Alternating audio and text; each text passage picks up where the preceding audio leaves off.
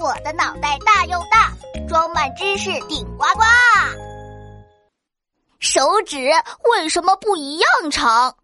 嗨，小朋友们好！最近啊，大头博士我去进修了烘焙课，现在也算是半个烘焙大师了。嘿嘿，今天我来教大家做面包，怎么样？好呀好呀！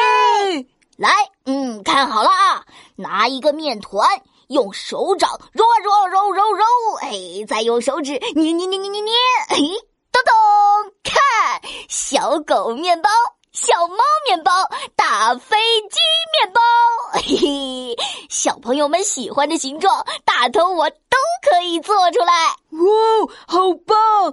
大头博士好厉害！博士，你你的手好灵巧啊！竟然可以做出这么多漂亮的图案，嘿嘿，秘诀就在大头我的手上哦。嗯嗯，看来看去也没有什么魔法道具啊。嘿嘿，你再看看手指有什么特点？嗯嗯，手指长度不一样，还有粗有细嘞。嗯，是啊，我们人的五个手指啊，各不一样长。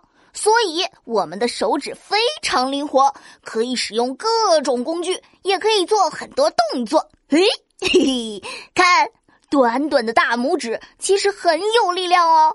再加上其他手指的辅助，就可以轻松的抓起面团了。如果我们要把面团做成其他的图案，就需要灵巧的大拇指、食指还有中指一起配合啦。通过捏、搓。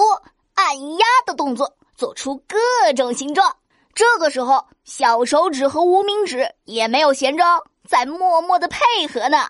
哦，原来每一个手指都好厉害啊！大头博士，我们的手很灵巧，是因为这些长短不一的手指。那手指为什么会不一样长呢？嗯，在漫长的进化过程中。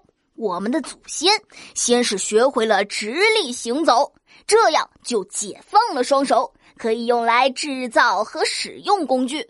为了适应新的角色和工作，手部的比例也在不断的发生变化，才有了今天长短不一却更加灵活的手指哦。所以，我们长短不一的手指可是非常有天赋的。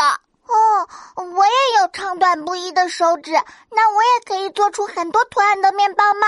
嗯，当然。通过不断的练习，我们就能把手指的天赋发挥到最大。不仅可以做面包，还可以弹钢琴、打篮球，可以做好多好多事呢。那大头博士，先教我们做面包吧。嗯，好。那我们先抓取一个面团。嗯，揉一揉，